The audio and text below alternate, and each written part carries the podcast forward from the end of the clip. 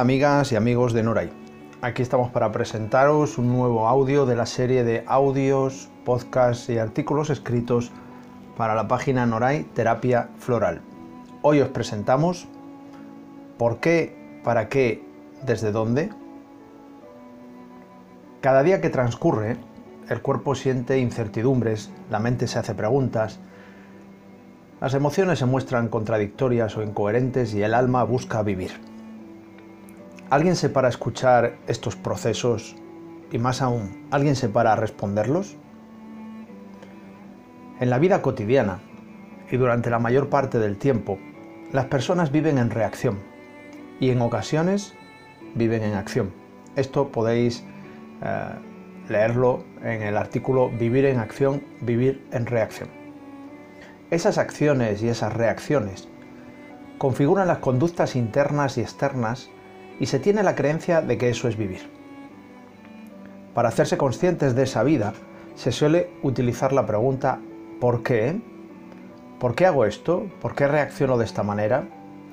Y la respuesta suele comenzar de la misma manera, porque esta pregunta y esta respuesta suelen estar al alcance del plano consciente de la mayoría de las personas, aunque no de todas, especialmente en el caso de los niños. Pero en el caso de los adultos, siempre hay una ego-mente dispuesta a introducir los porqués, sea como pregunta o como respuesta, sea como búsqueda o sea como encuentro.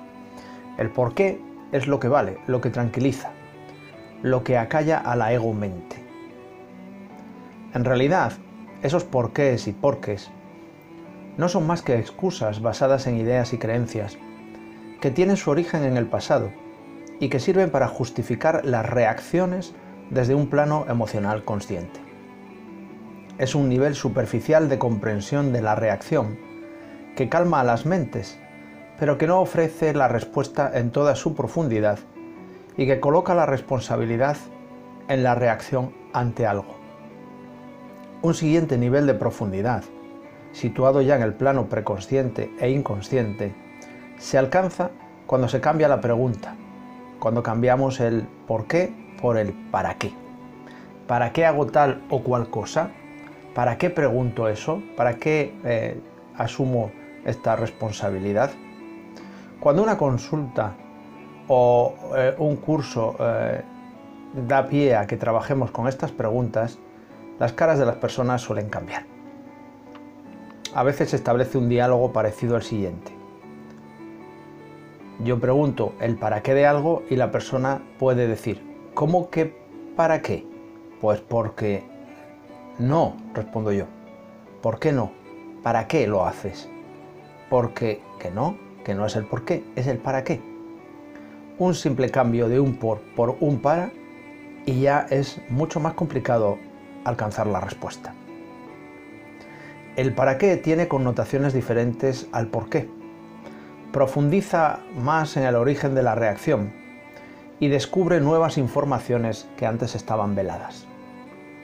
La excusa se convierte en intención, el pasado que sustenta se convierte en futuro que atrae y la justificación se convierte en razón. Esos son los beneficios de cambiar el por qué del para qué. La motivación para la reacción descubre ahora nuevos argumentos. Tenía esta intención para alcanzar estos objetivos y estas son las razones. Comienza a surgir la responsabilidad propia.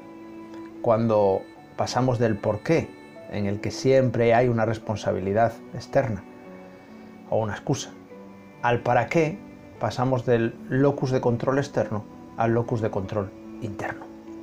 Aún así, el por qué y el para qué son preguntas y respuestas situadas en los planos consciente y preconsciente, que responden a un modelo prácticamente conductista, en el que la reacción implica un estímulo previo disparador de la misma, sea interno o externo. La respuesta se busca más afuera que dentro, y la mente se conforma con ello. Es la ego-mente. Iniciarse en el para qué es un paso importante en el proceso de evolución, tanto de la conciencia o atención como de la consciencia, que es la capacidad de relacionarse con el yo, con lo otro y con los otros de manera sana, profunda amplia. Sin embargo, si se quiere, se puede profundizar aún más en las causas primigenias de las reacciones. Entonces es cuando podemos formularnos la pregunta del ¿desde dónde?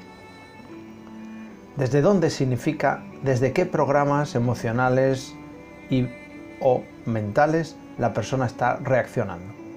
Estos programas, si bien pueden ser conscientes, a menudo son inconscientes, favoreciendo reacciones que la persona concibe como actos libres cuando en realidad no lo son. Profundizando en este aspecto, cabe decir que un elevado porcentaje de esos programas emocionales y mentales, es decir, emociones, sentimientos, pensamientos, creencias, ideas, son perjudiciales para la persona por estar fuera de justa medida o porque realmente son insanos, aunque la persona los justifique o los vea como adecuados o naturales. La toma de conciencia de estos desde dónde permite la visión clara de los programas que se activan y que son el origen real de las reacciones. Con el debido entrenamiento, el tiempo entre la reacción y la toma de conciencia de los programas activados se va reduciendo, de modo que en un inicio la persona puede darse cuenta de ello pasadas unas horas, luego pasados unos minutos, después pasados unos segundos.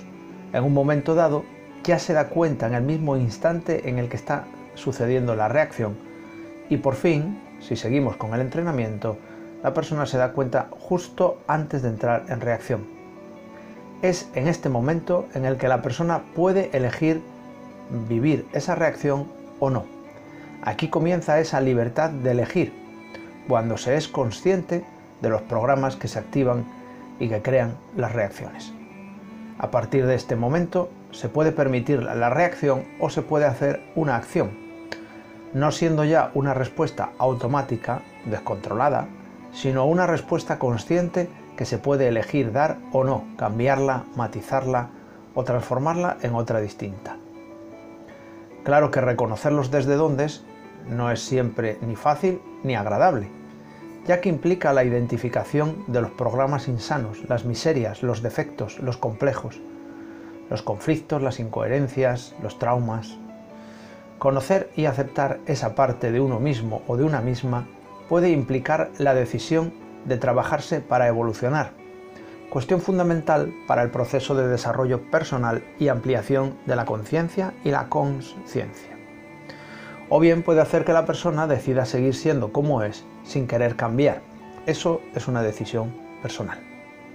Un proceso continuo de trabajo con los para qué y los desde dónde permite un autoconocimiento profundo. Acompañar este proceso de un trabajo de desarrollo personal favorece sobremanera la evolución como persona en todos los planos, aunque hay que tener en cuenta que habrá quien no entienda ni acepte que se puede cambiar y evolucionar, o que no esté dispuesto a asumir las decisiones y cambios que hay que afrontar. En mis cursos, en los cursos de Noray, este trabajo forma parte del entrenamiento para la toma de conciencia y ampliación de la conciencia. No es fácil ni rápido, pero en el plano, eh, perdón, en el plazo de un curso escolar, la mayoría de las alumnas y alumnos que se implican en ello lo consiguen. La recompensa es la conciencia sobre el ser exterior y la apertura al ser interior, y por ello el desarrollo de la conciencia. Advierto que no se trata simplemente de hacerse las preguntas y ya está. Quien así trate de hacerlo puede no llegar a ninguna parte. Se trata de un trabajo guiado por personas preparadas para ello, por profesionales honestos, en el campo de la salud emocional y mental y en el campo de la filosofía y la salud holística. Tratar de hacerlo uno solo puede resultar decepcionante y llevar a pensar que estos trabajos son tonterías o necedades. Nada más lejos de la realidad. Amigos, amigas, espero que el audio que acabáis de escuchar os sirva para empezar a trabajaros los para qué y los desde dónde, aunque como ya mencioné, es un proceso que requiere constancia, determinación, firmeza honestidad y un poco de conocimiento. Así que, si queréis, tenéis audios, tenéis artículos, tenéis textos que Noray os proporciona para todo este trabajo. Y recordad, en esto como en otras muchas cosas, saber no es igual a comprender, conocimiento no es igual a sabiduría. La sabiduría implica hacerlo, ponerlo en práctica y ser honestos con nosotros mismos. Muchas gracias y nos vemos pronto.